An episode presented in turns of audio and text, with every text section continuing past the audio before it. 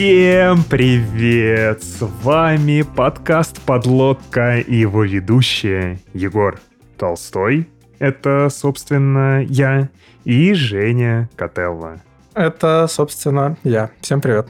Если вы слушали наш недавний выпуск про стейблкоины с Павлом Комаровским, и вот где-то добрались до его конца, вы должны помнить душещипательную историю того, как я пытался вывести часть денег в крипту и совершил ошибку новичка, и делал это с дорогого мне на тот момент своего банковского счета, получил письмо счастья от Тинькова, получил потом еще одно письмо счастья, и в итоге сейчас сижу с заблокированным счетом. Так вот, я этого, конечно же, не мог оставить просто так. Я решил, что нужно навести справедливость.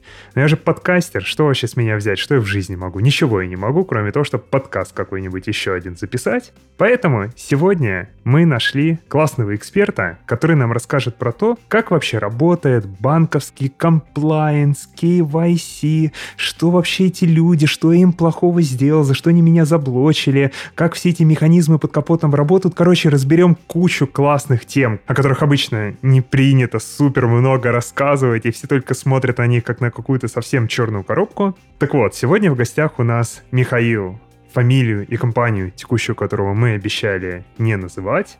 Поэтому, Михаил, расскажи, пожалуйста, про себя немного сам. Спасибо, добрый вечер. Меня зовут Михаил, я начал свою карьеру довольно много лет назад в качестве разработчика CRM, но потом довольно быстро переквалифицировался в то, что в те годы было очень модное менеджер проектов. Почти все проекты и вся карьера у меня была вокруг компании финансовой отрасли, да, то есть банки, немножко страховых. В 2011 году я пришел на работу в инвестиционный банк в Москве.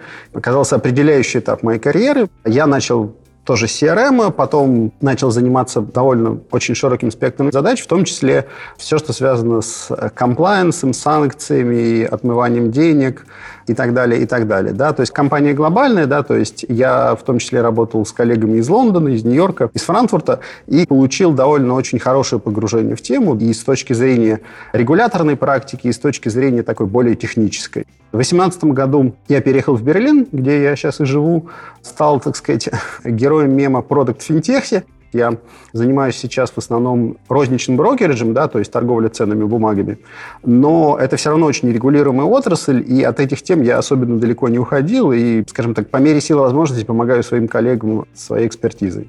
Ты уже в представлении сказал много довольно интересных слов, которые ни я, ни, предполагаю, Женя не особо хорошо представляем, что собой означают. Условно говоря, я человек простой. Для меня банк что такое? Ты берешь свои деньги, даешь это каким-то людям, которые эти деньги куда-то там вкладывают, за то, что они вкладывают, тебе дают маленький процент, когда тебе эти деньги нужны, тебе их возвращают. Конец.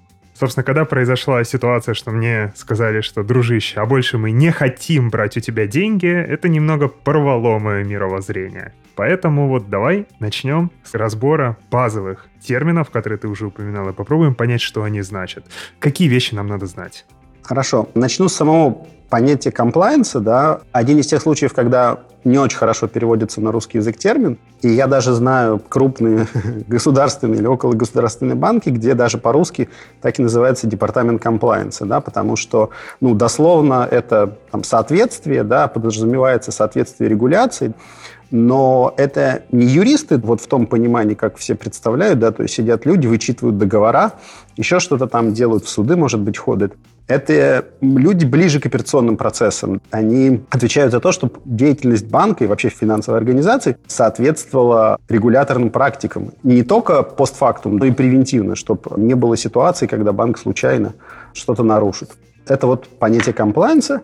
Оно не сводится к борьбе с отмыванием денег и прочими нехорошими вещами, но это самая заметная часть функции комплайенса, особенно заметная для клиентов финансовых организаций, да, поэтому каком-то смысле можно поставить знак равенства.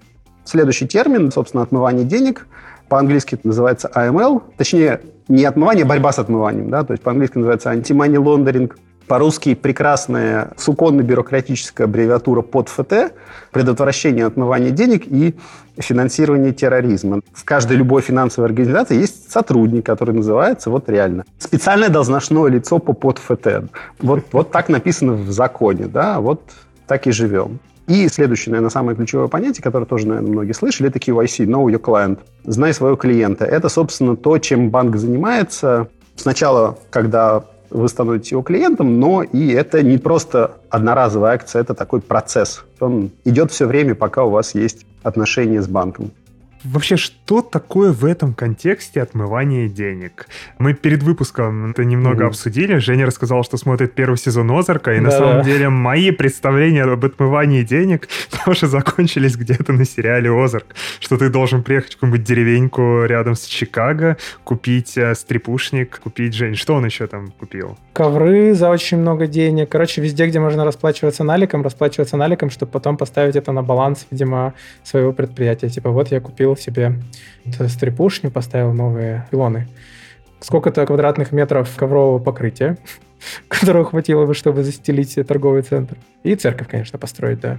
Что вообще есть на самом деле такое отмывание денег вот в банковской сфере? И вот какой-нибудь пример даже можно а, сказать. Ну, то есть, опять же, если мы посмотрим русскоязычную терминологию, совсем официально это называется легализация доходов, полученных преступным путем.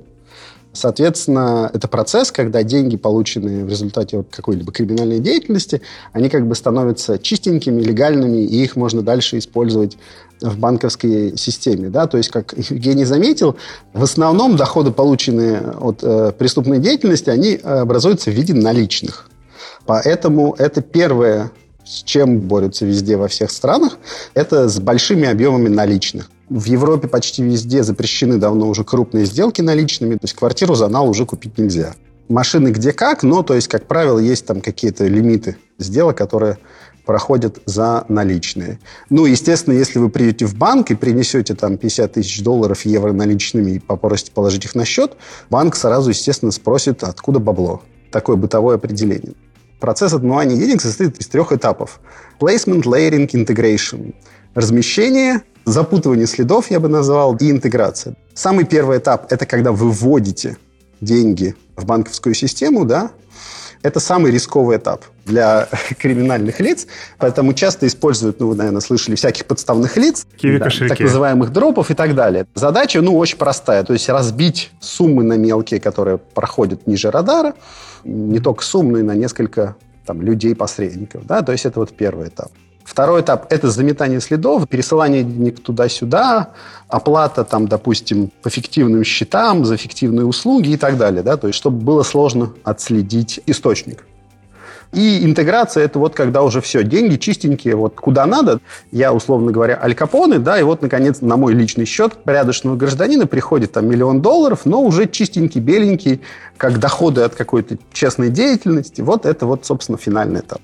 А при чем здесь финансирование терроризма? Потому что, ну, типа, где отмывание денег, а где терроризм? Ну, вот вот как бы так исторически сложилось, да, потому что это все происходит, я бы сказал, очень так реактивно. Первая волна – это, естественно, теракты 9.11. В Штатах очень сильно ужесточили банковские правила. Раньше можно было, там, условно говоря, спокойно по туристической визе открыть счет в американском банке. После этого стало почти невозможно очень сильно ограничили контроль за наличными. Идея такая, что отмывание и финансирование терроризма, они по процессам одинаковые и по последствиям. Максимально близкие, что бывает к терроризму, это вот какие-то транзакции, допустим, с Ираном, которые американцы считают спонсором терроризма. А так, что прям вот реально какая-нибудь Аль-Каида или еще какое-нибудь исламское государство, реально таких громких случаев я не знаю. Опять же, я буду сегодня много про свою боль ссылаться, когда ты получаешь письмо от банка, что ваша транзакция проходит по ФЗ про финансирование терроризма, приятный денек обеспечен. Да. А ты просто крипты купил перед 20 ну, ты мутноватый какой-то, Егор так-то. Это правда. Я, кстати, слышал когда-то интересную теорию, я не знаю, факт это не факт. Слышал, что вообще сам термин отмывания, то есть лондеринг, произошел типа со времен там как раз депрессии, там 30-е, 20-е годы в Штатах, когда всякие мафиози разгуливались, там сицилианская мафия и тому подобное, что они якобы отмывали деньги, открывая прачечные, потому что там можно было кэш крутить. Мне теперь интересно, правда это или нет. Я тоже эту историю слышал. Честно говоря, не знаю, но, скорее всего, как всякая городская легенда, это смесь правды и вымысла. Мгм. Вообще, в сфере банковского комплайенса существует ли презумпция невиновности, или ты, скорее наоборот, по умолчанию виновен, если что-то выглядит подозрительно? Потому что вот кейс, который ты описывал в начале, что нельзя просто так прийти и положить 50 тысяч на счет. Да какого черта, если это моя наличка, захотел, положил. Мне, может, бабушка оставила. Я, может, у себя под диваном нашел от прошлого жильца. Я не знаю, мне друзья подарили. Почему я должен кому-то объяснять? Мои деньги хочу, кладу, не хочу, не кладу. Потому что ты говоришь, кажется, будто бы не так. Это очень хороший вопрос. Он такой, я люблю очень рассуждать на эту тему. Ситуация сложилась в мире, не только в России, в мире, да, она везде примерно одинаковая, очень парадоксальная. С одной стороны, действительно существует закрепленное в законах понятие презумпции невиновности, да, но оно имеет очень узкое определение. Оно относится только к отношениям человека и государства. Если против тебя уголовное дело, до тех пор, пока не доказана твоя вина, ты не виновен. Но в случае с отмыванием денег функции органов следствия, надзора и иногда исполнения наказаний перенесены на банки, да, то есть организации, которые, в общем-то, по большому счету не должны этим заниматься, да. За счет вот такого переноса полномочий возникает такая серая зона, да, то есть твои деньги заблочили, но это сделал банк, государство тут как бы ни при чем. И оно так получается во всем мире сейчас. Да, есть единый источник, организация, которая называется FAT, Financial Action Task Force. Такая негосударственная организация, надгосударственная, которая объединяет всякие отраслевые группы и государственные органы, да, и ее задача разрабатывать рекомендации Одна из задач – разрабатывать рекомендации по борьбе с отмыванием денег, и периодически они делают, например, такие исследования, да, то есть выпускают, например, довольно интересные документы, связанные с реальными кейсами, с реальными случаями отмывания и как их находили.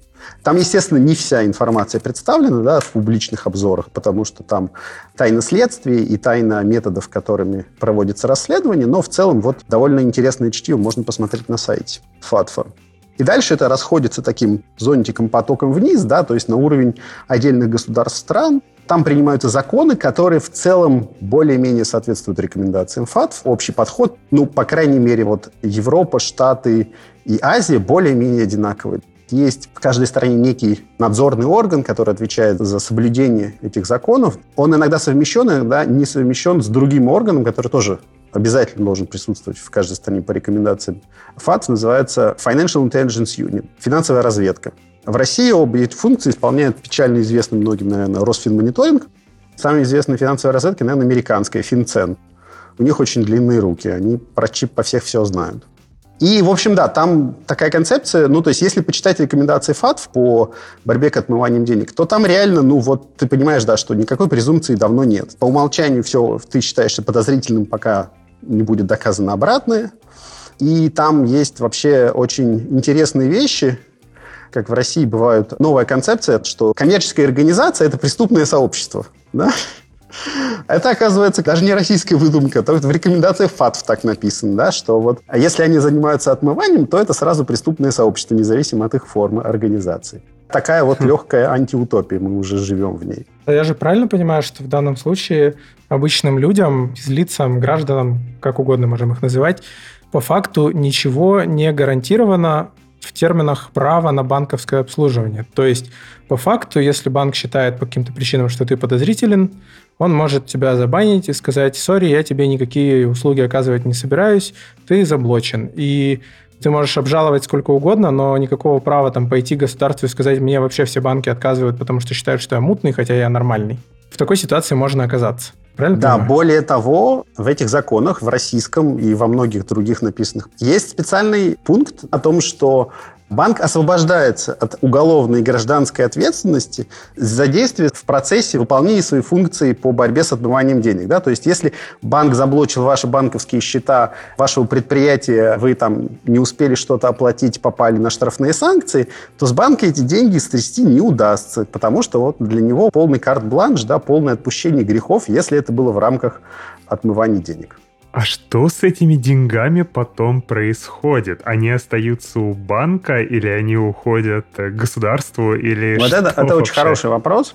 В общем и целом обычно удается все-таки вывести деньги, но там с какими-то потерями. Была известная история несколько лет назад с тем же Тиньковым, где он предлагал, особенно ИПшникам, он предлагал выводить остатки под заградительный процент, типа там за 10%.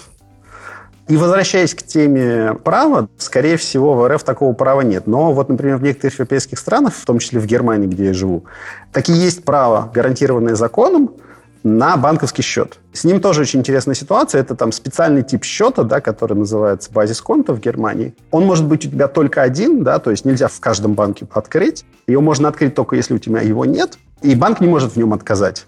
И это право гарантировано законом. Банкам это, кстати, очень не нравится. Поэтому большинство банков очень старательно скрывает сам факт того, что такой тип счета существует. Его можно открыть. Как правило, это где-то мелким шрифтом на 120 странице их э, банковских условий обслуживания. Но если реально приперло и никто не открывает, всегда можно вот написать бумажное заявление, тебе его, его с неохотой, со скрипом, но откроют. Отказать в нем нельзя, если нет такого же счета в другом банке все-таки пока еще в относительно правовом государстве средства, активы и лишить человека собственности может все-таки только суд. До этого очень редко все-таки дело доходит, то есть реально только когда это реально уголовные дела, там арестованные счета уже не банком заморожены, а арестованы.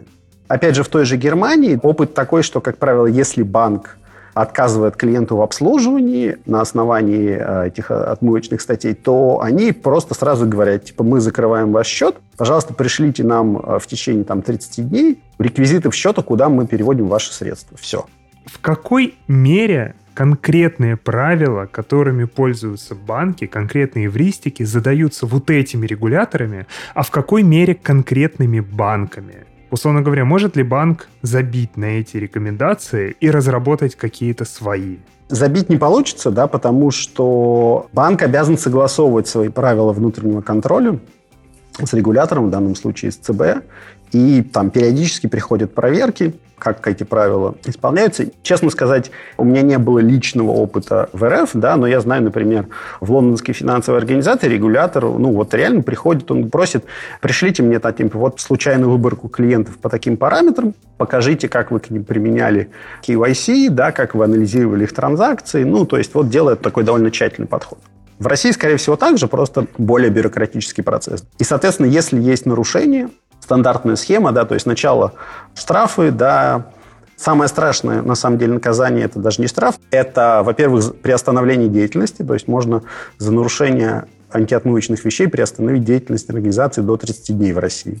Ну и вплоть до отзыва лицензий. Я здесь сделаю небольшой комментарий, что вообще говоря, спектр организаций, которые попадают под эти антиотмывочные законы, он довольно велик. Банки – это самый очевидный случай, но вообще все финансовые организации, которые там есть, конкретно в России, которые регулируются банком, России туда попадают, да, то есть страховые организации, брокеры, букмекеры, нотариусы, между прочим, даже попадают.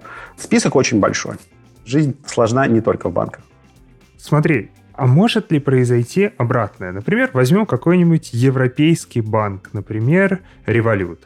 Скажем, что владелец Revolut очень сильно хочет откреститься от всех связей с Россией и говорит, что «а я сейчас введу новое правило комплайенса у себя, и все люди, кому приходят хоть какие-то переводы из России, будут считаться подозрительными, стопудово отмывают деньги, а если, не дай бог, еще в Россию отслали, то они еще терроризм финансируют точно». Хотя в правилах регуляторов такого нет. Короче, когда банк, наоборот, более жесткие пытается условия поставить. Разрешено ли это или запрещено? В целом разрешено. Здесь тонкая грань, потому что у любого банка, любой финансовой организации, мы живем, условно говоря, там, в свободном мире, и есть свобода договора. Можно отказать клиенту в заключении договора в принципе, не объясняя причин во многих странах мира. В России не допускается отказ от публичной оферты, да, но это ограничение тоже можно обойти. И всегда есть terms and conditions, в которых, как правило, всегда прописано право банка случайным образом отказать в чем угодно. Насколько это совместимо с э, существующими законами в данной стране, это открытый вопрос, который можно выяснить только в суде, потратив кучу времени и денег. Вот, например, сейчас есть довольно интересный случай. Во Франции группа людей с российским гражданством, и даже не только с российским гражданством, а бывшим уже даже гражданством, да, им просто не повезло иметь славянские фамилии. И именно на этом основании банки французские отказывали в обслуживании. Там набралось, по-моему, 70 с чем-то человек, около 80. И они подали коллективный иск. То, что это дискриминация по национальному признаку. Будет очень интересно услышать, чем эта история закончится. Ну, то есть это, как всегда, такая, знаете, тонкая юридическая грань. Одно дело отказать конкретному клиенту на основании каких-то более-менее фактов или подозрений, а другое дело вот ковровые отказы по гражданству или по фамилии или так далее. Это уже похоже на дискриминацию. Ты сказал, что такая самая большая, важная головная организация, которая находится на верхушке пирамиды всех вот этих регуляторов, это ФАТФ. Вот можешь еще чуть подробнее рассказать, а что это вообще за организация, кто в ней работает, в какой она юрисдикции находится? Или это как э, щит марвеловский, типа в мире? Да, ну то есть э, организация, ну, основана в 89 году, по инициативе стран G7, да, и это такая межгосударственная организация, которая именно вот координирует и направляет работу по теме отмывания денег во всех развитых странах. В свое время они были известны так называемыми черными списками. Официально это называется типа страны с недостаточно сильным контролем над процедурами отмывания денег. Что-то в таком духе. Там прекрасная компания, да, там какая-нибудь Сирия, Мьянма, Северная Корея, естественно. Ну и куча африканских стран там тоже была. Но потом как бы времена более прогрессивные настали, и запихивать то, что, то, что господин Трап назвал shithole countries, всех без разбора, стало как-то не политкорректно. И список, он с годами усох. Он на самом деле сейчас очень небольшой, там типа буквально вот три или четыре страны находятся. А вот э, если это все-таки, как ты сказал, надгосударственная организация, все-таки где-то же у них есть, наверное, штаб-квартира? А он во Франции, да, не находится, если я не ошибаюсь. А. Вот я сейчас проверил, да, то есть вот есть совсем плохой список, совсем плохенькие страны. Ну да, Северная Корея, Иран и Мьянмар, да. И недостаточный контроль, там тоже хорошая компания. Албания, Камбоджа, Ямайка, Марокко, Филиппины, Сирия, Судан, Панама. Ну, то есть, в общем, да. А Россия сейчас в какой список входит? Пока ни в какой, да. Порадовался, что в половине стран из этого списка был. Пожалел, что не открыл там банковский счет себе. Да. А можешь тогда еще поподробнее рассказать про ключевые рекомендации, которые выдает ФАТФ? Потому что там, кажется, какой-то такой очень интересный список получается. Самое первое, которое зафиксировано абсолютно во всех законодательствах всех стран, которые входят, она называется no tipping off. Если против клиента начато антиотмывочное расследование, ему об этом говорить нельзя. Как это вообще работает? Ну, вот так, да. То есть, чтобы не спугнуть Да, тебя. чтобы не спугнуть, совершенно верно, да. То есть до тех пор, пока дело не дошло до конкретных действий, клиенту ничего говорить нельзя. Короче, тебя ставят на карандаш да. и смотрят э, особенно пристально, как ты гоняешь свои биткоины. Да. Ага. И то есть, если мне уже все-таки сказали, что, дружище, что-то с тобой не то, это значит, что уже на самом деле поздно дергаться, расследование завершилось, и ты уже, короче, не отмоешься. А, ну, скажем так, уже проведено какое-то расследование и вынесено какое-то решение.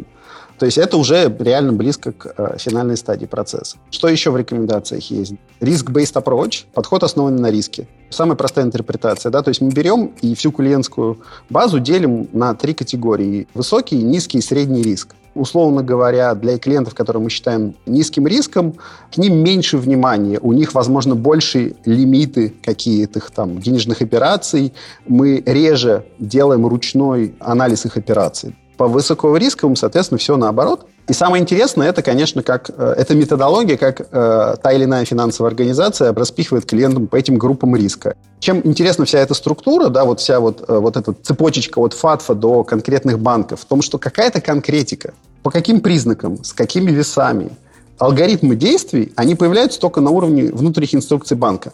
До этого это очень расплывчатые рекомендации, очень расплывчатые. И мое личное убеждение, что это сделано совершенно сознательно и совершенно специально, чтобы в юридически значимых документах, то есть законах и подзаконных актах, оставить как можно больше неизвестности и пространства для маневров. А почему это важно? Чтобы было проще, так сказать, это все реализовывать. Вот написано, типа, подозрительная операция, да, но не написано, что такое подозрительная операция. Если ты вдруг в законе слишком узко определишь, и появится какой-то хитрый чувак, mm-hmm. который э, придумает что-то еще, да, ну, как-то вот, он уж сможет отвертеться. А тут потенциально можно взять всех, да, как в известном э, анекдоте про прибор-то есть. Можно еще да. уточнить про регуляцию? Интересно просто, что, мне кажется, за последние лет пять много же чего поменялось в плане того, что там сильно вышло на передний план крипта, люди начали туда-сюда гонять, это там отдельный целый кластер подозрительных операций. Можешь привести примеры каких-то последних рекомендаций, что недавно появилось в рекомендациях ФАТФ? Криптой ФАТФ заинтересовался году, наверное, в 19-м. Сначала было написано, вот это какая-то странная хрень, мы не очень понимаем, но выглядит подозрительно, надо бы что-то с этим сделать. Сейчас они уже определились, что нормальные люди криптой не пользуются. Вот. Понял, Егор? И, ну, и как бы в целом процесс идет такой, что если сравнивать с тем вольнодумством, которое было в крипте, условно говоря, пять лет назад, и тем, что есть сейчас, картина, ну, абсолютно радикально поменялась. То есть э, шагу нельзя ступить без идентификации, верификации. Появилось огромное количество я лично знаю просто на вскидку там минимум 3, 4, 5 крупных компаний, которые предоставляют сервисы анализа блокчейна. Условно говоря, вот ты вводишь адрес кошелька клиента – и он тебе показывает, какие связи, с какими подозрительными кошельками он потенциально может быть связан. Понятно, что это с учетом наличия миксеров и полностью анонимных коинов, это такой вот, ну, немножечко, может быть, гадание на кофейной гуще, но все равно сервисы довольно популярные и зарабатывающие деньги, и, в общем, все под колпаком.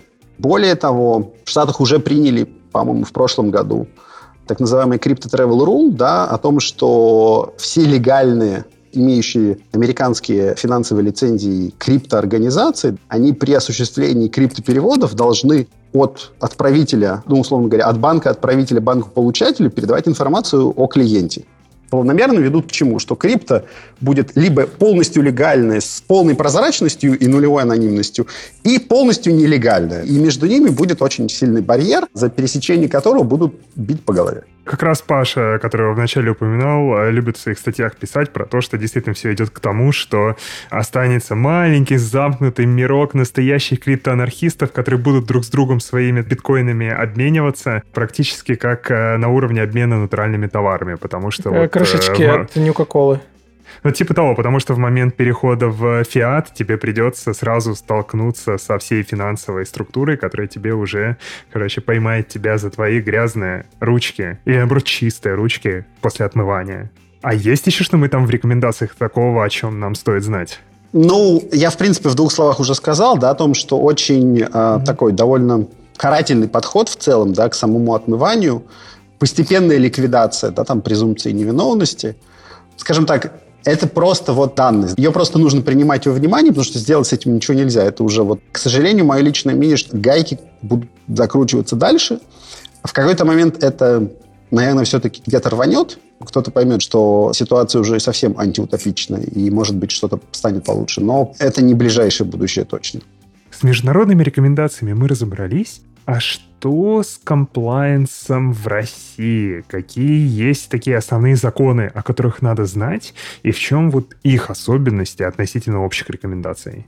Основной закон, который, я думаю, про который слышали, наверное, почти все, это 115 ФЗ о предотвращении легализации средств, полученных платежеступным путем и финансировании терроризма. Собственно, этот закон и определяет все то, что все эти неприятные процедуры, которые происходят с людьми. Там написано, что вот банк может заморозить доступ клиента да, к средствам. Вот это прекрасная история с Тиньковым, который отключает интернет-банк.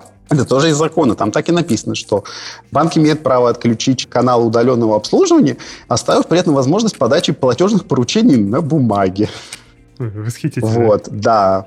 Закон составлен таким образом, что у банка почти нет мотивации быть осторожным с клиентом. Кар за недостаточно злой подход очень много, а кар за чрезмерное рвение нет. Только, по сути, получается упущенная да, да, прибыль, упущенные вот, клиенты. Да. Ну, как бы да. Еще возвращаясь к потенциальным карам, самая неприятная на самом деле часть это отстранение от профессии. Да? То есть одно из наказаний за нарушение антиотмывочных законов. Банк России может внести человека, ответственное лицо, ну вот как раз вот специальное должностное лицо, либо руководство организации, ну, соответственно, гендиректор, главбух, еще несколько там категорий лиц, они могут внести в черный список, и этот человек не сможет больше работать в этой отрасли. Никогда. Ну, или там, может быть, пока Банк России не сжалится над ним. Это, мягко говоря, неприятное наказание. Такое в айтишечке нам надо, Жень. Да, согласен. Э, продолжаешь писать на Java, не на Kotlin, добро пожаловать в черный список. Извините. Э, наказание за чрезмерно мягкий подход надо ужесточать. Это правда. Есть ли какие-то еще нюансы того, как в России определяют операции, которые считаются подозрительными? Есть ли тут какая-нибудь специфика? Да, есть документ в профессиональной среде, известный просто как 375П.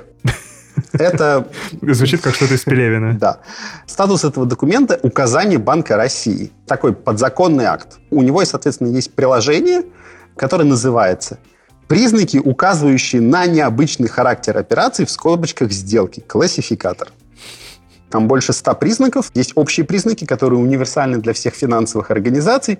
Есть признаки специальные, связанные с родом деятельности, да, те же брокеры или там букмекеры. Но вообще, на мой взгляд, список немножко избыточный, потому что первый же пункт этого списка покрывает 146% всех кейсов. Э, я цитирую запутанный или необычный характер операции сделки, не имеющий очевидного экономического смысла или очевидной законной операции, либо несоответствие операции сделки целям деятельности организации, установленной учредительными документами, а также несоответствие характера операции клиента, заявленной при приеме на обслуживание и в ходе обслуживания деятельности. Ну-ка, это же типа вот любая именно, да? То есть, собственно, в этом заключается моя шутка, что ну зачем все остальные 100 пунктов списка, если первый же список охватывает, ну, под него можно натянуть вообще все, что угодно. Это, блин, как, Егор, когда ты мне переводишь э, сколько-то денег, чтобы я их потом потратил на рекламу подлодки Крю, и потом, если реклама работает плохо и не отбивается, то это деятельность, которая не имеет никакого экономического смысла. О, я теперь знаю, как тебя О, прижать. кстати, э, я давно этот список не открывал, они его обновили. Теперь там есть признак 1190, операция, связанная с оборотом цифровой валюты. Ага, понятно. Тут кто-то и попался.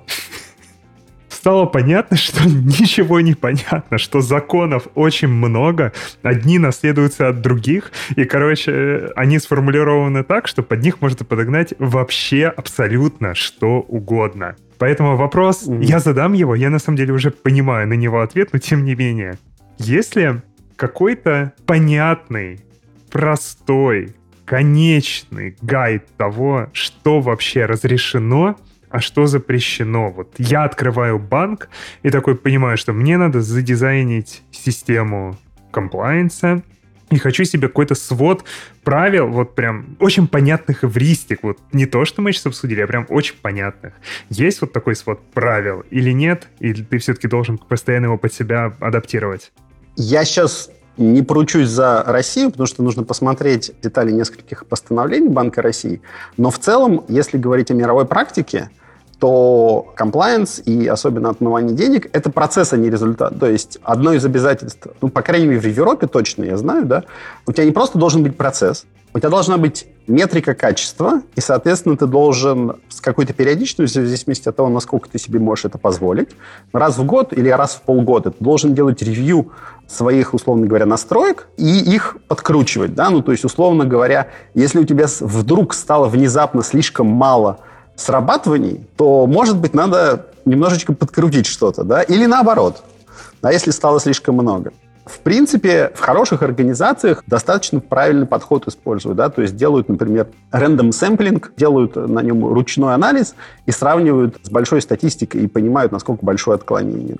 В России, по моим ощущениям, изменение каких-то правил или там эвристик происходит там, скорее всего, когда Банк России приходит и говорит, ну, что-то у вас слишком мало подозрительных операций. Может быть, вы слишком спустя рукава смотрите. Давайте вы кого-нибудь еще по это самое, подкрутите. Единственный надежный способ не попасть – это быть абсолютно ванильным. Ну, то есть Единственное поступление на счет – это зарплата. Единственные расходы – это покупки там, э, еды в пятерочке. Тут, скорее всего, проблем не будет. Все, что нестандартное, уже имеет потенциал попасть под прицел. И это еще надо от э, правильной компании зарплату получать, потому что, как мы знаем, если компания, любая компания сможет стать преступной организацией, то тоже хорошего будущего ждать не стоит. Смотри, мы обсудили такую законодательную часть, поняли, откуда вообще эти регуляции берутся, кто их пишет, как они доходят до банков. А давай теперь попробуем перейти на уровень реализации. Как compliance-система. Я опять не понимаю, правильно ли я этот термин все-таки использую или нет, но я называю это compliance-системы. Как они в банках вообще реализованы? Можем начать, например, с систем идентификации, которые, как я понимаю, есть KYC, которые мы назвали. Вот давай так, вот такой вопрос. Как реализуется KYC в банках? На самом деле, идентификация — это лишь малая, самая первая, как правило, разовая часть KYC, да, потому что KYC в целом это, опять же, процесс. Важно не только идентифицировать клиента, важно знать, что это за клиент, какие у него операции и к какой группе риска он относится. В России все достаточно прямолинейно, то есть либо это личная идентификация по паспорту в отделении, да, традиционная, которая до сих пор существует в большинстве банков, да. Несколько лет назад появилась удаленная идентификация с использованием госуслуг, но, по-моему, она не подходит для банковских счетов, а только для брокерских и еще каких-то. И вот это вот, честно говоря, лично для меня крайне мутная тема с биометрией. Я не собирался никогда да, э, ничего такого пробовать, потому что как бы доверять государству свои биометрические данные, ну, как довольно стрёмно. Тиньков, насколько мне известно, до сих пор пользуется такой полудыркой, они идентифицируют лично. Вот должен приехать представитель банка, увидеть твой паспорт и так далее. То, что они вот просят сфотографироваться с паспортом, это скорее их внутренний процесс, чем реальное законодательное требование, потому что они все равно идентифицируют человека лично. Вот есть представитель банка, там где-то есть э, выданная на него доверенность или должностная инструкция, что он имеет право это делать, да, то есть он не просто курьер, он какой-нибудь операционист, скорее всего. В Европе с этим, ну, как бы чуть более продвинуто. То есть почти во всех странах разрешена в той или иной степени удаленная идентификация. В большинстве стран Европы, кроме нескольких особо консервативных, грубо говоря, можно идентифицировать по фото документа, да, ну, подходящего, не все документы подходят. Ну и в некоторых случаях там еще селфи, да, просят, чтобы просто убедиться, что нет фотошопа, да. Там при том селфи, я, по крайней мере, по-моему, Binance и еще каких-то банков натыкался, что не просто ты селфи делаешь, ты еще головой покрутить ну, должен. Да, это, это, это как бы это новое требование, да, связанное там с повышением, ну, всякие нейронки вот появились, которые умеют очень качественные поделки делать. Есть несколько суперконсервативных стран, впереди, конечно же, Германия, в которой до сих пор запрещена полностью автоматизированная идентификация. Есть два стандартных пути. Первый, ты регистрируешься на сайте банка, тебе присылают PDF-ку, ты ее распечатываешь и идешь на почту. Киберэпоха наступившего киберпанка. Вот, соответственно, там сотрудник почты сверяет то, что написано в бумажке с твоим паспортом, и потом эту бумажку там почтой или по факсу отправляет в банк. Второй способ, более интерактивный, более быстрый, это так называемый видеочат. По сути, все то же самое. Ты должен представиться, показать паспорт и так далее, да.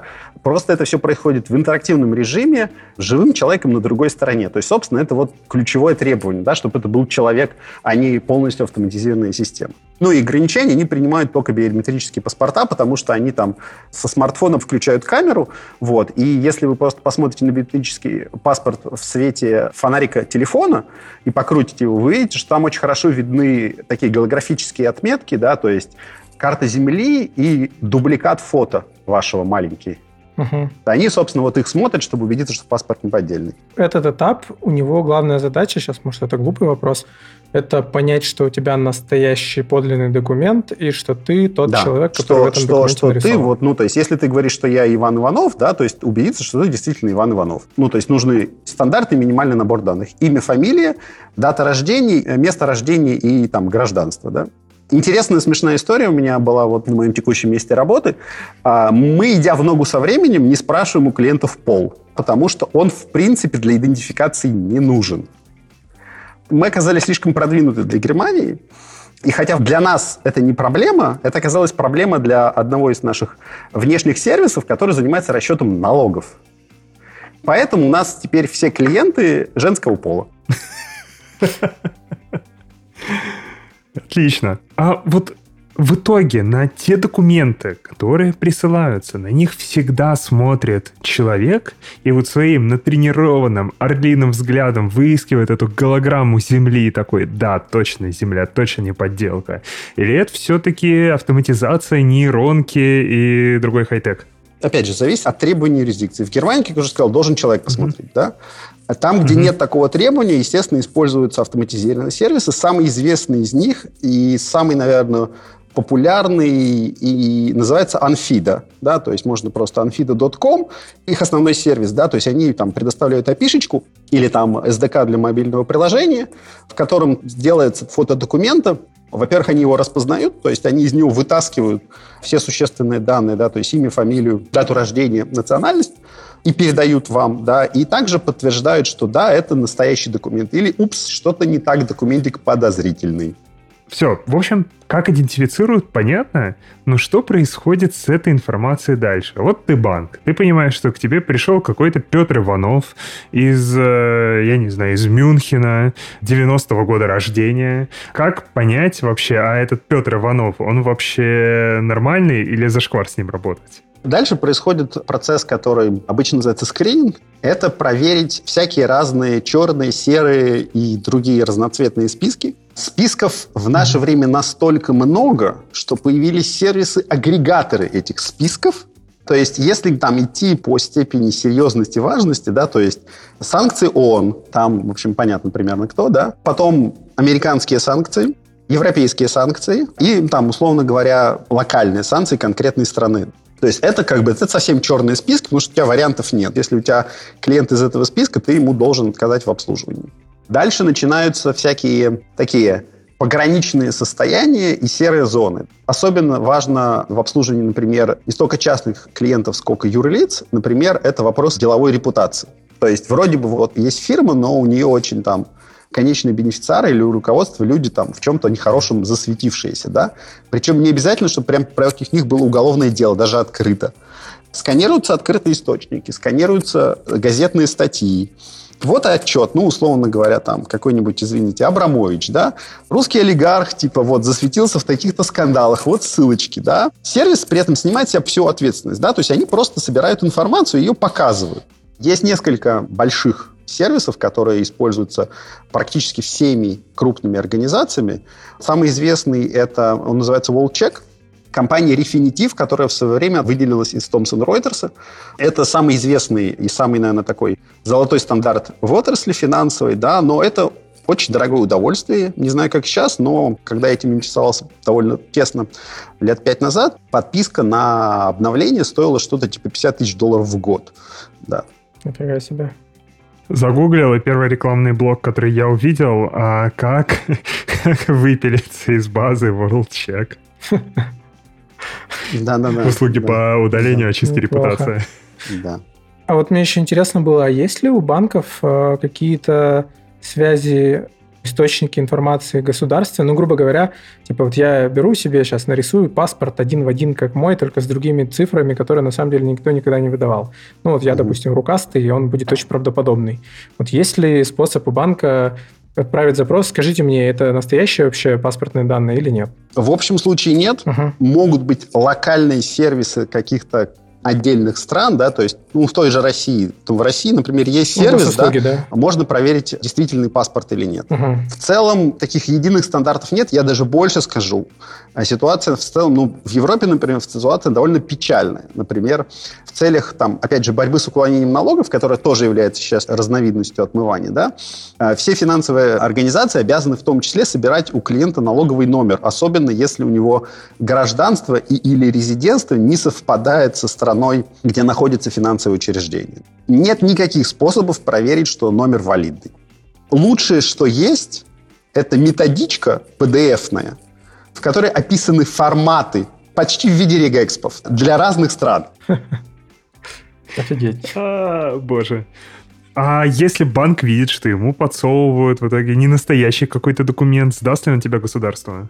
Постучаться или к тебе в дверь на следующий день, или тебе просто откажут, и ты пойдешь пробоваться в другой банк? Хороший вопрос. Я думаю, я думаю зависит от, э, опять же, от страны и от э, уголовной практики, да, ну, то есть mm-hmm. в Германии, например, в частности, подделка документов – это очень серьезное преступление, и, скорее всего, если банк заподозрит, то там придут, придет полиция, да. Подозреваю, что в Южной Европе с этим будет попроще. Обмениваются ли банки информацией о стрёмных людях между собой? То есть вот, допустим, моя же история. Вот Тиньков понял, что Толстой Егора — это какой-то вообще абсолютно мутнейший тип, ворочает криптой, спонсирует терроризм, чего только не делает. Передаст ли он эту информацию другим банкам, и начнут ли они тоже на меня косо поглядывать? Да, в России, более того, они обязаны это делать. Есть еще одно постановление, я не помню на вскидку его номер, да, Банка России, согласно которому банки обязаны передавать в Банк России списки людей, которым они отказали в обслуживании на основании антиотмывочного закона. Ну, то есть банки передают в центр, а центр периодически рассылает апдейты по всем остальным банкам. Это серый список, да, потому что есть в России черный список, который называется список экстремистов и террористов, да, его можно скачать с сайта Росфинмониторинга. Ну, это вообще очень прекрасный полет технологической мысли. Не знаю до сих пор ли, но пять лет назад это был DBF-файл, причем просто потрясающего качества. Ну, основная проблема, естественно, в основном с арабскими именами, да, то есть потому что там 100-500 вариантов написания, да. И они тупо берут просто все варианты написания в одно поле через запятую или точку с запятой. И вот что хочешь с этим, то и делай. Мне нравится или. Да, да, да, абсолютно неконсистентная да, история. Это смешной аспект, а есть, к сожалению, грустный аспект, да, то есть есть несколько человек, которые в свое время, насколько я помню, это там какие-то люди, связанные с Навальным, да, они в этот список попали. Ну, там, сотрудники ФБК, которые признаны экстремистской организацией. И все, и человеку ни один банк теперь счет не откроет в России. А серые списки, получается, банк уже да, сам есть, решает, да, сам что с ним решает. делать. Е, как бы это вот есть официальный список, да, который, за который отвечает банк, банк России. По моей информации, есть, скажем так, неофициальный обмен между дружественными банками, но официального статуса, конечно, такие источники не имеют. Угу.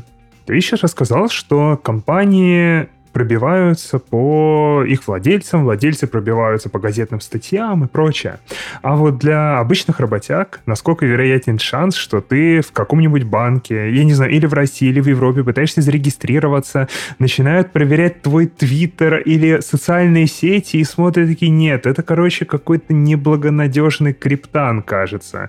Что-то он там ретвитит странные довольно штуки. И такие, нет, дружище, вам отказано. Вот, собственно, на уровень физ лиц? Переходят ли вот такие вот проверки? Соцсети нет. Могут быть, как я уже сказал, открытые источники в виде там газетных публикаций и так далее. Просто соцсетей уж ну, слишком, слишком сложно, да.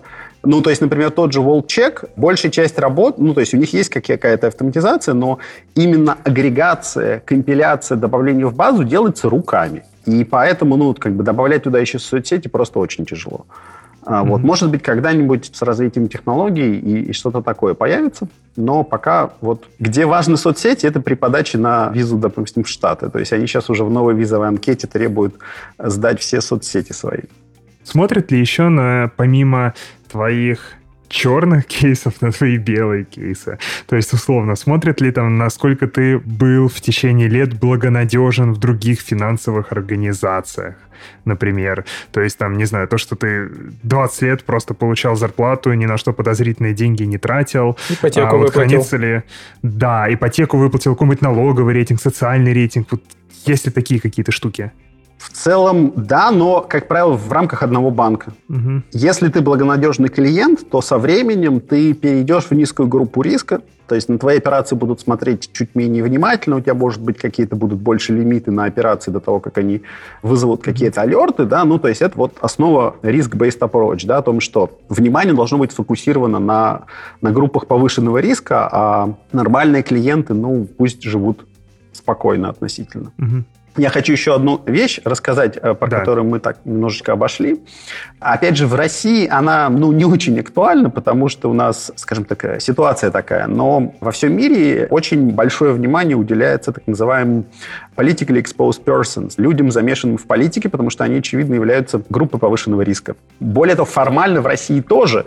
И в любой анкете на открытие банковского счета есть галочка, являетесь ли вы или ваш родственник официальным должностным лицом да, но, как мы все понимаем, на практике это, в общем, если вы реально серьезное должностное лицо с высоким коррупционным потенциалом, то, в общем, в России это ничего не мешает. А в Европе стараются следить все-таки. То есть, если ты реально официальное должностное лицо, то ты автоматически попадаешь в высокую группу риска и смотрят на предмет не отмывания, но в чистом виде коррупции, на непонятные поступления и так далее.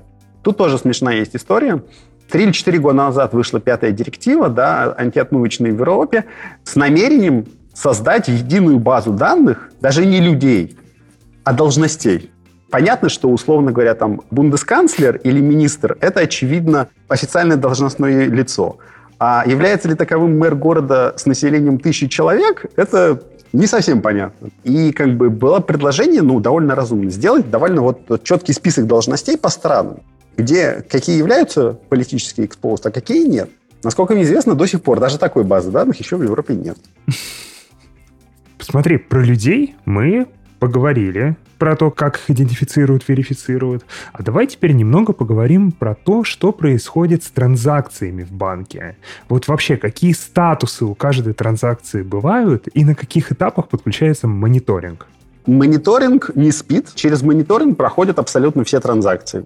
И банковские переводы, и карточные операции тоже, да, ну, снятие нала с карты – это, в общем, стандартная совершенно история для отмывания, да, то есть перевели на карту, пришел перевод непонятно откуда, и тут же там, условно говоря, сняли там в банкомате где-нибудь в Урюпинске, да, ну, то есть это такая подозрительная история. То есть банкомат меня может прямо в этот момент зарубить, если вдруг вот совпадение Нет. есть, что только пришел перевод, и я сразу пытаюсь снять? Скажем так, технологическая специфика, как правило, не позволяет так делать. Карточные операции очень сложно блокировать заранее. Как правило, такое происходит только в случае обратной ситуации, в случае подозрения на фрод, когда есть подозрение, что карту украли или там пытаются ее на левом сайте использовать, да. Угу. Но переводы все смотрятся перед тем, как исполнится, все смотрятся заранее, да, то есть и могут быть остановлены ручной анализ в том числе, и клиент об этом угу. никогда не узнает, потому что ему об этом говорить нельзя.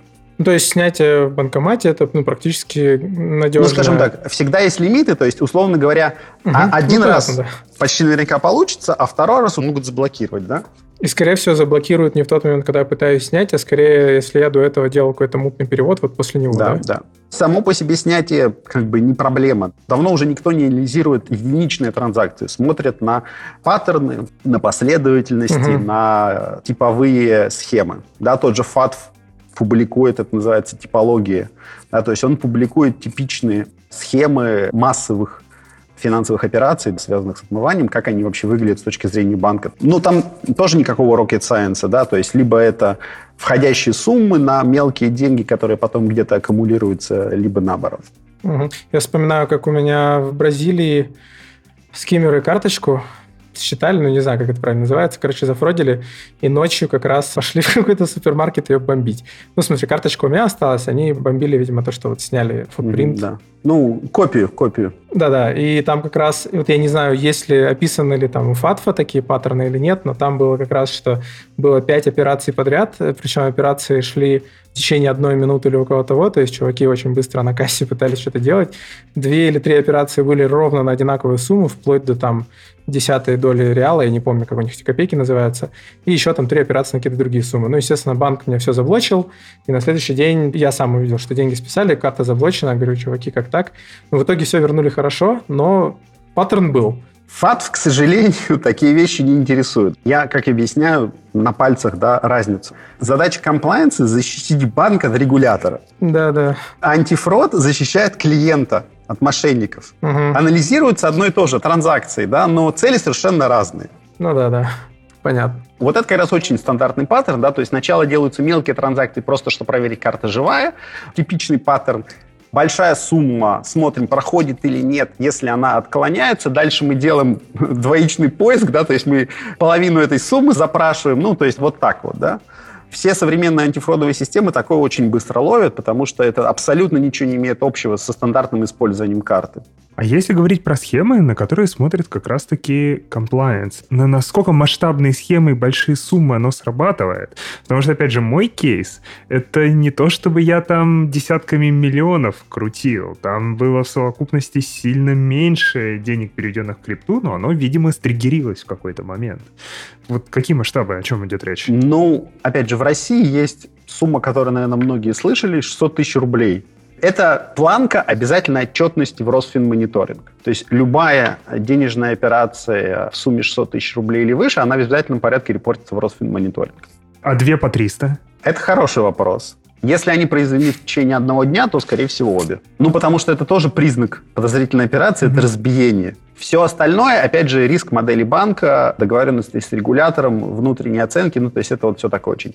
Раз уж я заговорил про репортинг, да, расскажу вообще, как, опять же, в двух словах устроено. Угу. Несмотря на то, что лично клиент сталкивается исключительно лицом с банком, и большую часть неприятных действий с ним делает банк, банк, ну, как бы в этом процессе един, да, то есть любую подозрительную операцию, как только он ее идентифицировал, он ее обязан там в течение суток зарепортить в Росфинмониторинг. И это тоже стандартная мировая практика. В Европе все так же в точности устроено. Подозрительные операции в течение суток должны репортиться в Financial Intelligence Unit.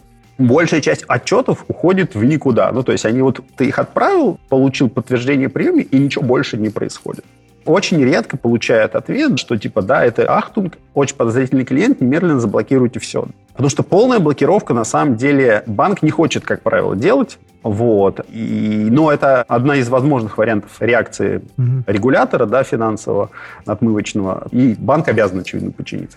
Но на практике это происходит реально очень-очень редко. То есть большая часть заморозок – это вот инициатива банка в рамках его полномочий а можешь теперь рассказать про то, а как вообще эти системы мониторинга транзакций реализованы? Ведь вряд ли кто-то сидит и глазами просматривает все транзакции за продукты в пятерочке, которые я сделал. Скорее всего, оно как-то автоматизировалось. Вот какой здесь киберпанк? Самое первое поколение, ну то есть с чего все началось, все довольно примитивно было устроено. Это система, основанная на правилах. Опять же, никакого rocket science. Самые базовые вещи. Средний оборот – дневной, месячный, ну, может быть, там, недельный, да, и порог отклонений, да, то есть очевидно, что порог отклонений дневного может быть больше, чем недельного. У нас есть клиент, мы считаем его средний дневной оборот за его историю. Допустим, это 100 тысяч рублей. И мы вводим пороги. Для низкорискового клиента это 50% превышения, там 30 и 20. И, соответственно, как только у нас проходит дневной оборот, выше порога на эту величину в зависимости от риска клиента, где-то в недрах системы возникает алерт, который вручную рассматривается сотрудником комплайенса. Там, как правило, есть какой-то простейший workflow, потому что очень редко сотрудник может в одно лицо принять решение. Как правило, должен быть кто-то независимый, второй подтвердить, или, может быть, руководство должно подтвердить. Ну, зависит от того, как процесс в банке устроен. Но в целом это вот такой вот довольно банальный процесс, когда транзакции проходят через какой-то набор правил, на выходе генерируются алерты, и их люди рассматривают руками. Проблем здесь несколько. Первое, что довольно сложно делать сложные правила. Ну, просто потому, что их нужно как-то описать, их нужно запрограммировать, и их сложно модифицировать. И когда пошел бум машин-ленинга, очевидная мысль у всех была, давайте сделаем красиво, и вот сделаем что-то на машин-ленинге, и все будет само работать. И нам не нужны будут сотрудники. Ну, результаты были смешанные, честно говоря. Наверное, самый громкий случай в масштабах Европы был в революте, когда там реализовали полностью автоматизированную систему. Обучили ее на истории, и она начала все, ну, блочить всех подряд. Причем, поскольку система же хорошая, мы долго ее тренировали, настраивали. Ну, то есть, условно говоря, людей, которые могли бы рассмотреть проблему по сути и отменить решение, практически не было. Несколько было скандалов в газетах, да, что типа вот э, блокируют вообще без какой-либо понятной причины и концов не найти. В Германии такая история была с местным тоже финтех-банком, который называется N26. Ну, и я бы сказал, что где-то вот эта вот история начала потихоньку умирать, может быть, год-два назад, естественно. И регуляторы, наконец, сообразили. Сказали, нет, чуваки, так не пойдет. Потому что нам нужно понимать, как это работает, какие критерии вы применяете для того, чтобы помечать клиентов как подозрительные. А ты такой, у нас, у нас там машин learning, типа вот, нейронные Да, нейронка и лампочка, да, то есть как бы, ну, объяснить регулятору традиционная нейронка, невозможно же объяснить, как она устроена, да, по каким критериям она принимает решение, да. Так она обучилась на истории. Поэтому в ответ на рыночную ситуацию начал появляться новый класс решений. Я слышал определение explainable AI. Честно скажу, я это видел лично только на, вот, на рекламных проспектах. Люди говорят, что вот у нас есть система, она, с одной стороны, работает на машин с другой стороны, если к вам придет регулятор, мы, можно будет ему показать на пальцах, почему. Это вот типа вот их маркетинговое предложение. Как оно работает на практике, я честно сказать не могу.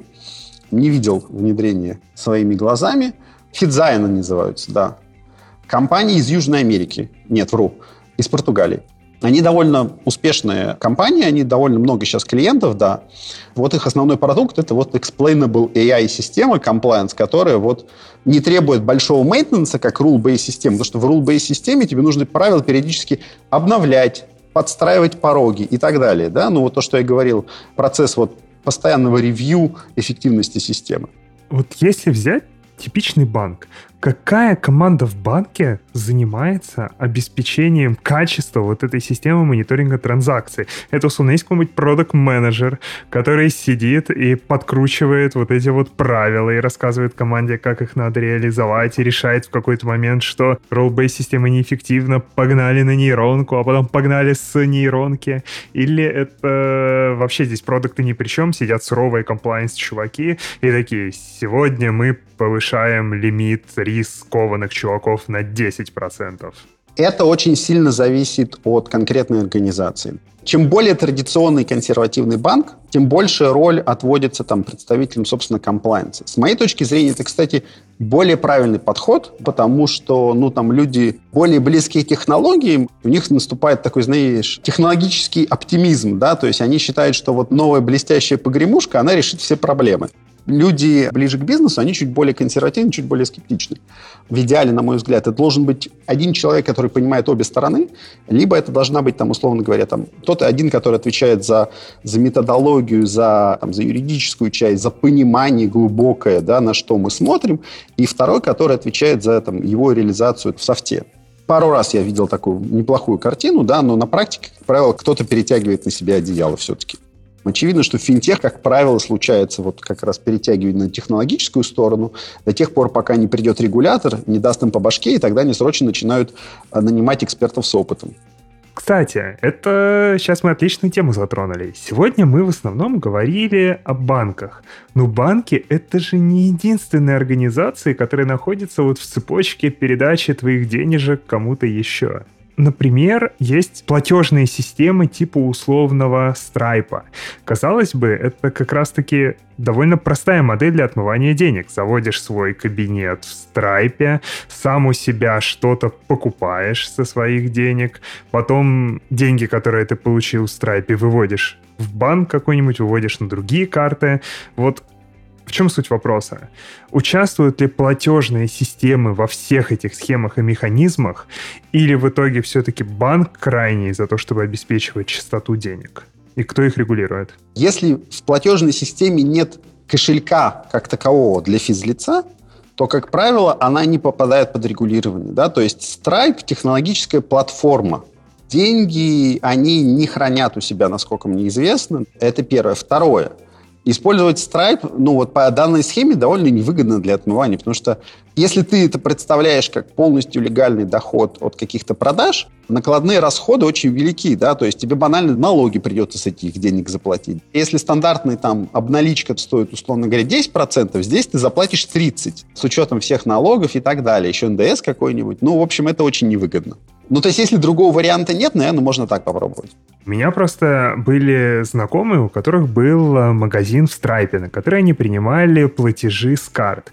И в какой-то момент Stripe сказал, что чуваки, что-то вы какие-то подозрительные, что-то вы как-то подозрительно деньги снимали, и все деньги, которые они заработали, этим покупателям разослал. Вот мне всегда было интересно, а почему такое произошло, почему Stripe не пофиг, он же вроде как не банк, Почему вообще... Может, к ним пришел как раз банк Acquire и сказал, что-то вы какой-то фигней занимаетесь. Какой-то подозрительный у вас клиент.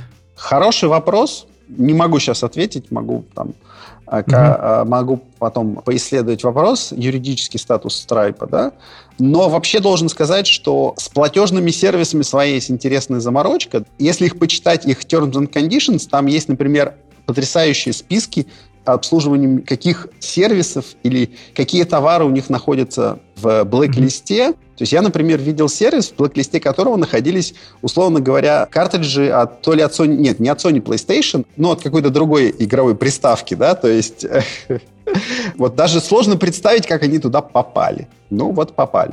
Да, есть, опять же, стандартный список, да, как правило, гэмблинг, порнуха, ну, то есть порно-сайтам очень тяжело на самом деле жить. Очень малое количество платежных процессоров их принимает на обслуживание. Еще хуже дела обстоят в странах с легализованной проституцией. Абсолютно легальный бизнес с лицензией, да, государственный. И то у них проблемы открыть банковский счет и карты принимать. С одной стороны легально, с другой стороны все от них воротят нос. Хорошо, что есть криптовалют. Уже нет, конечно, да. Ты еще упоминала, что одна из функций банков, которая для меня прозвучала очень странно, это то, что они еще посматривают и на то, оплатишь ли ты, дружочек, налоги с того, что ты зарабатываешь. Можешь чуть поподробнее рассказать про tax compliance? Вообще, занимаются ли этим банки и почему? С налоговым комплайенсом интересно, потому что это одна из немногих вещей, где прям серьезное расхождение между российской и мировой практикой. Это вот, насколько мне известно, эта история на самом деле появилась в результате чрезмерного усердия Росфинмониторинга Банка России и некоторых банков, да, то есть кто-то догадался выпустить рекомендацию даже, даже не постановление официальное под законы, а рекомендацию о том, что честный бизнес должен платить не меньше, там, не помню, условно говоря, 5% оборотов в налоги. Тиньков, опять же, отличился этим, да, тем, что тем, кто платил меньше, они начали там задавать вопросы и говорить, а что вообще, может, вы какие-то подозрительные, да, то есть что-то вы так мало налогов платите. С моей точки зрения, ситуация абсурдная, да, потому что закон, на самом деле, не уполномачивает, по крайней мере, в России, банк заниматься именно налогами. Все, что они могут, они могут стукануть в налоговую. Пожалуйста, не проблема. Но какие-то кары и какие-то меры принимать на основании того, что вот оплачиваемые вами налоги не соответствуют там какой-то средней потолочной цифре, это абсурд. Чем занимается банк? Да? То есть он участвует в обмене налоговой информацией. Для локальной налоговой в целом банковской тайны не существует. Она всегда может запросить выписки с любого счета в своей стране. Вот что интересно, это уход от налогов в разных странах, да, ну то есть там в стране А ты сказал, что я налоги заплатил в стране Б, а в стране Б сказал, что я налоги заплатил А и никому не должен. Поэтому существует, появился несколько лет назад, да, то есть такое понятие, как обмен налоговой информацией. Самая громкая и самая известная история – это американская ФАТКА. Потому что американцы, ну, в целом, когда они что-то решают делать в мировом масштабе, у них такая грация слона. И они приняли закон. Ну, типа, вот все банки в мире должны американской налоговой рассказывать, сдавать американских резидентов. Вы можете этого не делать, ваше право, но тогда мы будем брать с ваш штраф 30% от всех долларовых транзакций. Выбирайте. Нормально, нормально. А это же типа у них связано с тем, что если ты родился американцем или получил американское гражданство, куда бы ты ни свалил, даже на остров в Тихом океане, ты все равно должен продолжать платить налоги Да, Штаты одна из двух стран в мире, вторая, если не ошибаюсь, это Сомали, которая имеет worldwide taxation своих граждан, да, то есть даже если ты не живешь в Штатах, ты должен, во-первых, сдавать декларацию и платить налог, ну там сложная история, но в целом нужно платить американские налоги, даже если ты в Америке не живешь. Понятно, что многим американцам это не нравится, и они пытаются уклоняться, открывают там счета в швейцарских банках, еще где-то. И вот, собственно, для борьбы с этим был вот принята ФАТКА. Концепция очень простая, да, что раз в год все абсолютно банки в мире должны отчитываться в американскую налоговую о прекрасное определение называется US persons, да, то есть даже не граждане, не резиденты, а именно US persons, потому что это более широкое определение. Там есть категории людей, которые подозрительно похожи на американцев. То есть вроде бы они не сказали, что они американцы, но очень подозрительные они, поэтому их нужно репортить тоже, да. Вот. Э, там есть список критериев, да, ну, то есть, очевидно, место рождения, да, потому что если ты родился в Штатах, ты автоматически гражданин. Связи с американским бизнесом и так далее. Ну, вот, вот такой вот списочек. И абсолютно все банки мира до сих пор, даже российские, да, то есть есть, например, на сайте американской налоговой, посвященном ФАТКе, можно поискать, да, то есть, например, можно там Сбербанк поискать или ВТБ. У них у всех есть вот уникальные идентификационные номера в этой системе, они там зарегистрировались. Причем, что интересно, я удивлен, да, что ВТБ очень организованно зарегистрировались. У них они сделали это согласно инструкции. Они зарегистрировали материнскую организацию, и все номера остальных организаций у них имеют угу. совпадающие цифры, как дочки. А Сбербанк зарегистрировался кто в лес, кто по дрова. Там случайным образом, в общем, они зарегистрировались, не по порядку. Вот. Я участвовал еще до всяких разных интересных событий. Я участвовал в процессе имплементации ФАТКи в одном крупном банке. У нас не было американских клиентов, но тогда было указание и понимание, что нужно сдавать даже нулевую отчетность. Технологически, я, кстати, удивлен. Технологически очень хорошее решение, прям вот, особенно для масштабов, да, когда нужно принимать в масштабах всего мира от десятков, может быть, сотен тысяч финансовых организаций, там довольно, может быть, потенциально большие файлы, все довольно очень хорошо работает.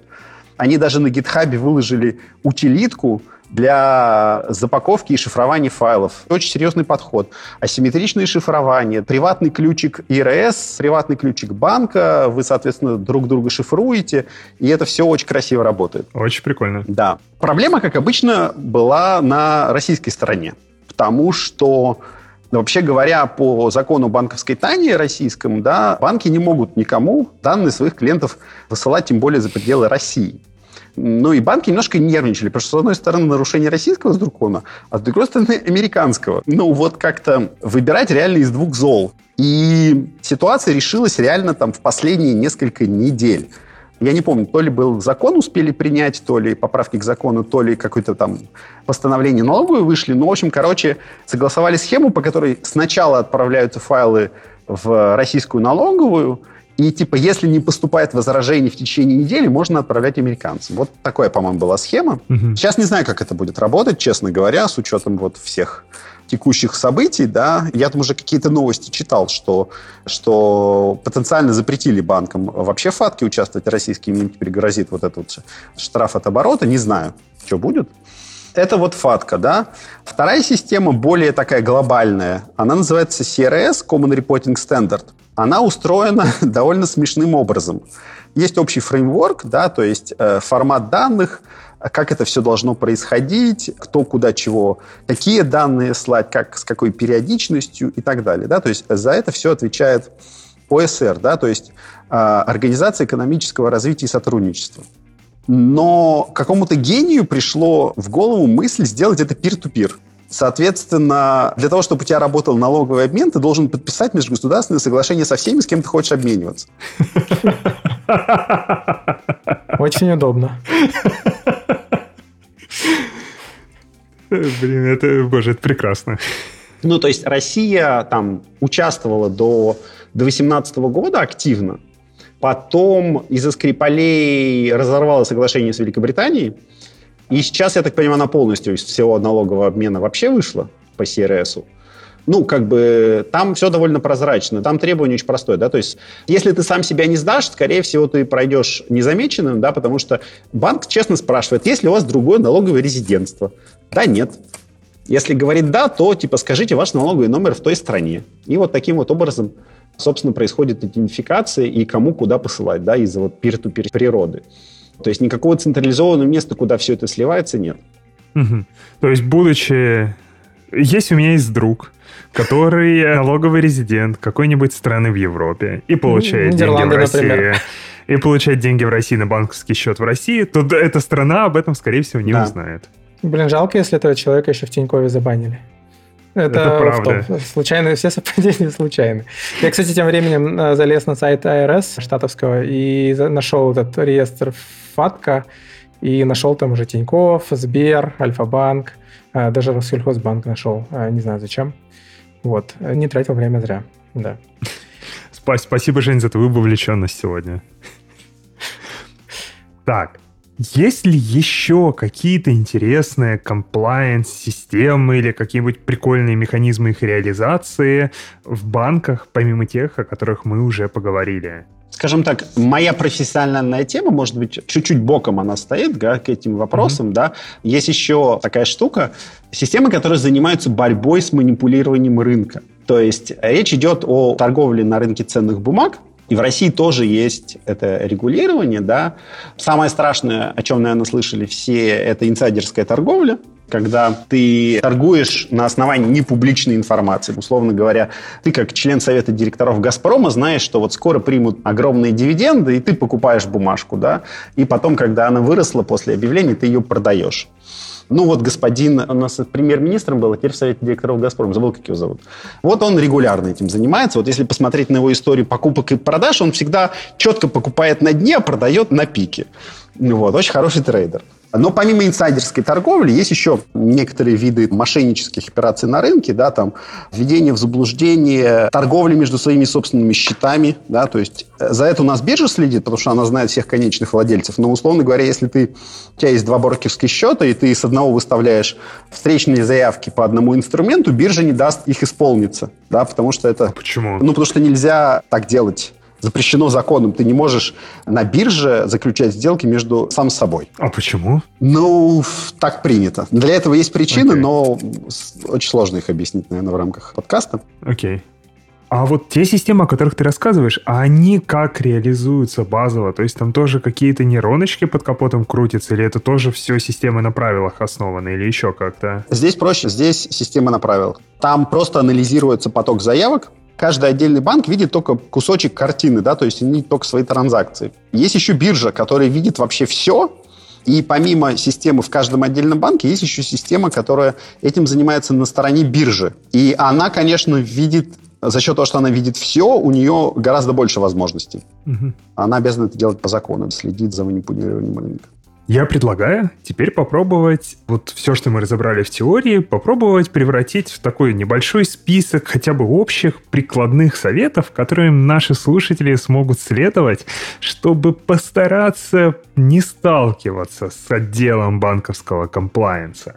И вот если у тебя какие-нибудь, не знаю, может быть, мысли, эвристики, правила, которых вот наш слушатель, ему стоит придерживаться? Назовем этот раздел «Советы Егора год назад». А, да, я бы сказал, что в текущей, ну, пока не в ситуации, сложившейся в России, основной источник проблем – это поступление денег на счет. За расходованием, именно за расходованием, да, то есть не переводами, да, а именно за расходованием, в принципе, ну, следят очень мало. Особенно если это карточные операции, да. Основной источник проблем – это поступление. Самый же первый красный флаг – это поступление от юрлица на счет физлица, да, потому что это самая базовая там схема обналички. И в текущей ситуации, скорее всего, это будет сразу же, ну, то есть даже, может быть, после первого поступления на хоть сколько-то значительную сумму уже сразу будут вопросы у банка. Избегайте такой ситуации, по воз- ну, как бы она вообще такая, что она в норме у человека возникнуть не должна. А ИП здесь считается юрлицом? У ИП должен быть отдельный счет ИП, потому что счет физлица запрещено использовать для предпринимательской деятельности. Ну, там же есть хитрая схема, что ты, я не знаю, условно, ты со счета физлица скинул на свой счет ИП деньги, это не облагается налогом, перекинул деньги другому ИПшнику, он вывел на счет физлица. Да. Друзья так делают.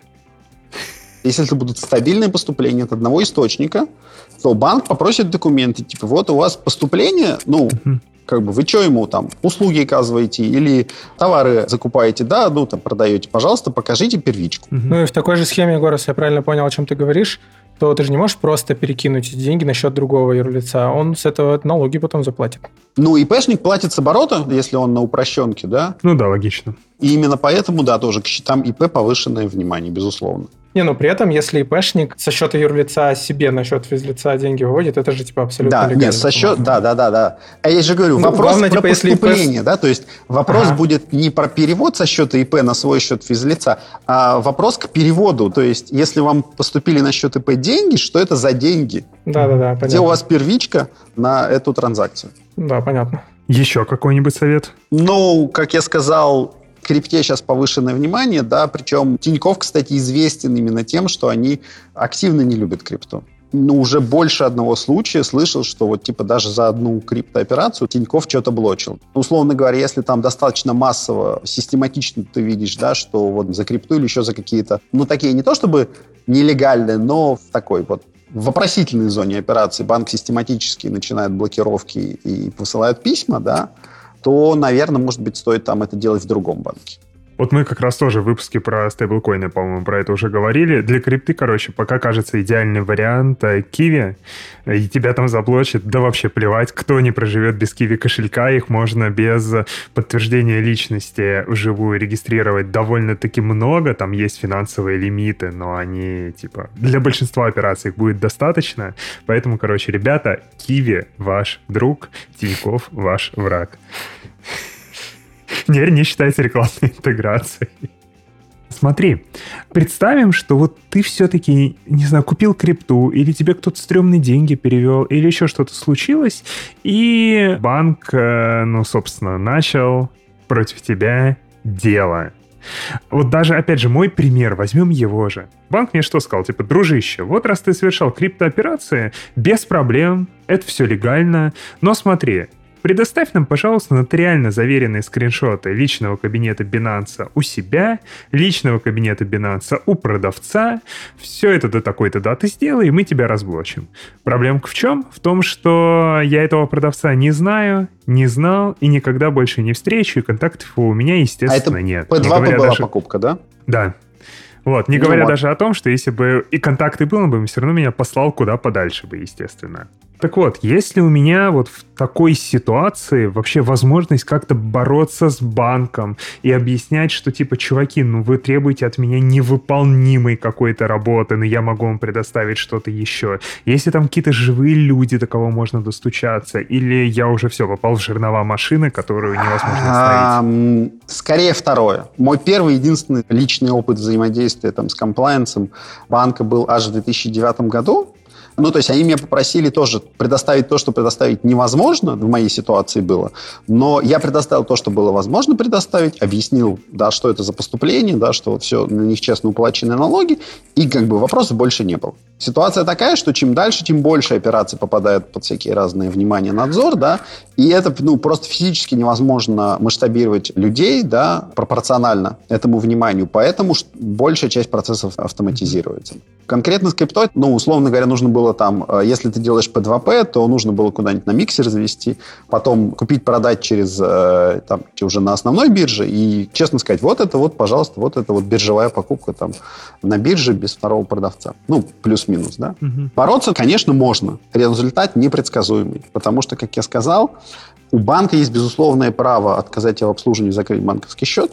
При этом ты, скорее всего, попадешь в этот серый список. У банка иммунитет условно говоря, от возмещения ущерба. Даже если ты финансово пострадал, ты можешь это доказать. Закон банка дает иммунитет. Иногда помогают, говорят, ну, то есть я слышал там больше одного раза там жалобы в Банк России, да, на излишне ретивый банк, на излишне ретивый банковский комплайенс, да, но это такое, в общем, не гарантированный результат. Судебные истории я, честно говоря, вообще не слышал. Учитывая закон, правоприменительную практику в России, мне это дело кажется совершенно бесперспективным. То есть максимум, что ты добьешь в суде, это того, что банк закроет твой счет и скажет, куда отправлять деньги. Ну, этим все равно и закончится и без суда в конечном итоге. Да? Ты просто ну, там, скажешь, ну, типа, чуваки, ну, если вам что-то не нравится, ну, закрывайте мой счет, потому что деньги вы не можете мои держать в любом случае. Представим, что у тебя такая деятельность, из-за которой, ну, тебе часто присылают разные люди на карту деньги. Пусть это даже совершенно легальная штука. Ты ее можешь подтвердить документами, но это случается часто, и ты понимаешь, что, скорее всего, ты когда-нибудь под радар да попадешь. Стоит ли вообще заморачиваться с тем, чтобы заранее к проверкам готовиться к таким? Какие документы стоит собирать и откладывать, чтобы если тебя прижмут, ты бы ну, выслал конечно. огромный архив, и тебя бы отпустили? Вот про что Ну, то есть, во-первых, должны быть в идеальном порядке все налоговые документы, да, то есть если это реально... Да, все-таки если это предпринимательская предпринимательская деятельность, на карту это получать нельзя, на карту физлица, да, потому что это реально нарушение. Банк может за это забанить, да, если ты ведешь предпринимательскую деятельность со счета физлица. Этого делать нельзя. Самозанятость. Хороший вопрос. Тогда надо читать условия банковского обслуживания, можно ли это делать, да. Угу. Вот. В первую очередь должны быть в идеальном порядке налоговые документы, да, то есть если ты самозанят, у тебя должен быть патент или что там, да, и у тебя должны быть, условно говоря, какие-то идентификационные документы на клиентов, да, то есть ты не можешь просто вот случайного Васю на сайте найти, там, что-то ему продать или нарисовать, да, ты должен хотя бы попросить у него, там, условно говоря, копию паспорта, да, то есть должен тоже минимальный KYC делать. Сейчас, сейчас, ну подожди, ты ноготочки делаешь. Ты делаешь ноготочки, тебе скидывают за ноготочки 500 рублей на карту, ты же не будешь просить паспорт тебе скриншот заодно сделать. Ну... Я понимаю, о чем это, что правила такие, что могут привязаться, если да. бы у тебя такое было, тебе было бы попроще. Ну, тогда, значит, нужно ввести, а, что там положено, не знаю, то есть нужен ли кассовый аппарат, наверное, нет. Но должна быть какая-то... При... Чек выбивать. Прих... Да, чеки все. выбивать или приходную книгу mm. вести, да, ну, то есть вот, короче, чем больше бумаги, тем спокойнее. Угу. А есть ли какая-то возможность по каким-то косвенным признакам понять, вот в какую из э, вот этих риск-бейс категорий ты попадаешь? Все-таки ты супернадежный чувак для банка или ты стрёмный совсем? Я не знаю, потому как поддержка Тинькова тебе много летит смайликов шлет. Честно говоря, не думаю, да, то есть, опять же, в нормально построенном процессе вот все эти вещи, они должны быть достаточно конфиденциальны, да, то есть доступ к, э, там, к риск-профилям клиентов, к его каким-то э, должен иметь только очень ограниченный набор людей, то есть, условно говоря, первая линия поддержки точно не должна этого иметь доступа, да, потому что, ну, это за пределами их компетенций. Угу. Ну и, собственно, то, что я видел, да, там реальные кейсы розничных банков, как это происходит? Клиент говорит, ой, у меня какая-то херня происходит, что происходит, да? Первая линия поддержки открывает там, карточку клиента да, и видит, условно говоря, compliance investigation. Это все, что они видят. А, они не имеют права ничего говорить. Б, они не могут ничего сделать все равно. Соответственно, дальше поддержка может только вешать лапшу на уши клиенту. У них есть, как правило, готовый скрипт, согласованный с тем же комплайенсом, что говорить клиенту. И все. На этом их роль заканчивается. Очень логично звучит в контексте первого правила ФАТФ, который мы обсуждали сегодня, ну, да. что ни в коем случае не палиться, что ты находишься под расследованием. Про советы поговорили? Давай еще немного повизионируем. И интересно послушать э, твое мнение как человека из индустрии того, что нас ждет в будущем. Вообще, будут ли правила комплайенса становиться лучше со временем или будут ужесточаться? У меня есть такой тоже мысль, которую я люблю повторять, она немножко может быть нестандартная, да, то есть, безусловно, простому розничному клиенту оказаться в этой ситуации очень неприятно. И я прекрасно понимаю, да, но реальность такова, что, к сожалению, банки тоже этому очень не рады, поверьте мне. И банки в каком-то смысле тоже жертвы, потому что на них взвалили функцию органов следствия, суда, прокуратуры и иногда исполнения наказаний, да, при том, что они не должны этим заниматься. И при этом, если вы посмотрите, условно говоря, на заголовки СМИ, они еще и виноваты. Заголовок СМИ там Банк of America помогал отмывать там русские деньги. Понимаете? Да. да какая, ну почему, с каких пор банк должен вообще заниматься несвойственной ему деятельностью? Его задача, или еще хуже сейчас стал модный тренд, там Ситибанк финансировал добычу нефти. Ну, слушайте, люди бизнесом занимаются. Почему это внезапно стало каким-то аморалкой, да? Не задача банка заниматься расследованием против своих клиентов. Совсем другое дело, что если у тебя есть конкретная история, ну, то есть, условно говоря, вот есть Иран, который забанен, да, или какой-то клиент, который в списках ООН. Да, тут все понятно, да, то есть тут абсолютно четкий кейс. Вот у тебя есть стопроцентный критерий, этих не обслуживаем, да, Тут вопросов нет, но это же очень маленький процент всех случаев. А вот расследовать собственных клиентов, чем они занимаются, это не дело банка. Я не знаю, насколько это получилось случайно. Я скорее все-таки думаю, что скорее специально, да. Но это вот именно вот смещение фокуса от государственных органов, которые должны этим заниматься, на банки. Оно позволяет государству сделать вид, что они, оно тут ни при чем и одновременно отменить презумпцию невиновности, да, потому что государство не может просто так в правом государстве все-таки прийти и наложить арест на счет организации. Ей для этого нужен хотя бы судебный ордер, для которого тоже нужен какой-то формальный процесс, который можно обжаловать.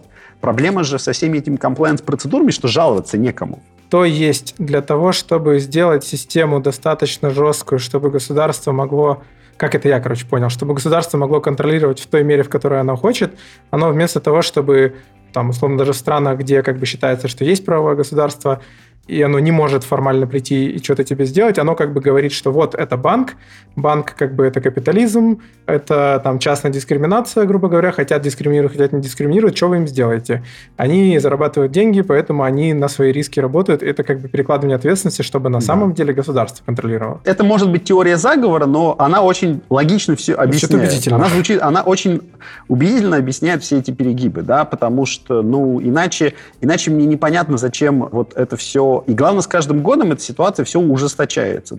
Как я сказал, я очень надеюсь, что в какой-то момент просто ситуация станет такой, что всем понятно, что мы уже дошли до края, и что дальше уже мы находимся в ситуации, когда каждую транзакцию каждого клиента нужно ревьюить вручную, да, чуть-чуть утрируя, да, и как бы в какой-то момент, может быть, люди осознают это, и произойдет некий откат. Но мы от этого пока далеки. А как система могла бы работать по-другому? То есть, ну, какая-то аксиома из Кабара у нас получается. Ведь чтобы эту функцию выполняли не банки, а выполняло государство, получается, у нас должна быть какая-то супермощная цифровизация как раз-таки, когда у какого-то органа в государстве есть реалтаймовый доступ ко всем финансовым транзакциям всех финансовых учреждений. И это но это, короче, какой-то другой край антиутопии, когда не корпорация решает. А зачем реал-тайм-то, да? Ну, то есть, пожалуйста, вот есть финансовая разведка, да, туда пусть банки посылают отчеты о подозрительных операциях. Как бы с этим проблем нет. Проблема в тот момент, когда банки начинают что-то делать со счетами клиентов. Понял. Окей, пусть они это делают на основании постановления вот этого органа. Тогда можно хотя бы там, у тебя есть будет какая-то бумажка, ты можешь с этой бумажкой пойти в суд в правом государстве. То есть будет какой-то какой нормальный процесс, да, а не сейчас, когда тебя счет заблочили, у тебя нет никакого, некуда жаловаться, да, потому что нет такой процедуры, да.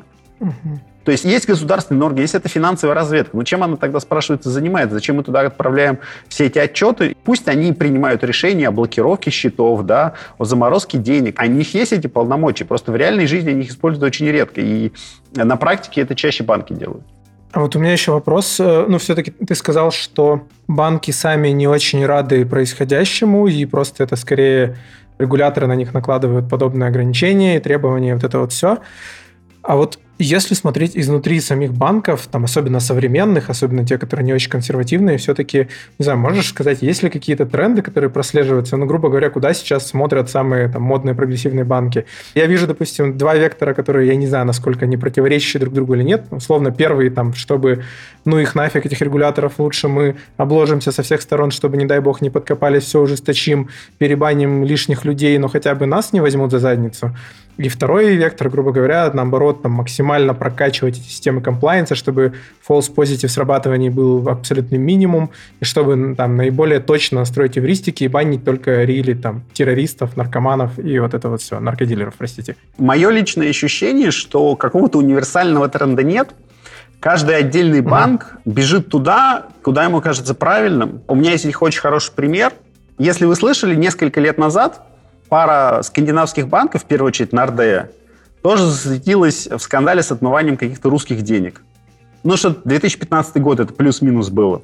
И я потом с большой внутренней иронией читал, ну, условно говоря, раз в полгода выходили статьи в крупных профессиональных СМИ, в первую очередь на Блумберге, типа вот, Д усиливает команду комплайенса, набирает еще тысячу человек, дало комсомольское обещание больше так не делать и усилить борьбу, да? Это продолжалось где-то года два, наверное, может быть, три. А потом появилась статья.